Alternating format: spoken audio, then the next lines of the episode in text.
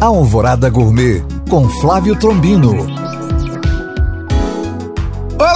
Meus queridos ouvintes. Hoje, dia 18 de janeiro, Dia Internacional do Riso. E vocês sabiam que alguns alimentos tem propriedades que colaboram agindo na nossa produção de hormônios que influenciam o humor. Exemplo: chocolate, castanhas, peixes e alguns vegetais de coloração verde escuro. Mas como o verão chegou escaldante, a minha dica de prato é peixe e arroz com brócolis. Para o peixe, uma das maneiras mais simples: tempere o peixe com sal e pimenta do reino e passe levemente na farinha de trigo e frigideira antiaderente bem quente com um fiozinho de azeite. O arroz Prepare no liquidificador uma água de brócolis bem batido com uma pitada de bicarbonato de sódio. Essa água vocês vão colocar na segunda água de cozimento do arroz. Quando secar, misture brócolis cozidos no vapor. Aí é servir e dar boas gargalhadas da vida que nós merecemos ser felizes.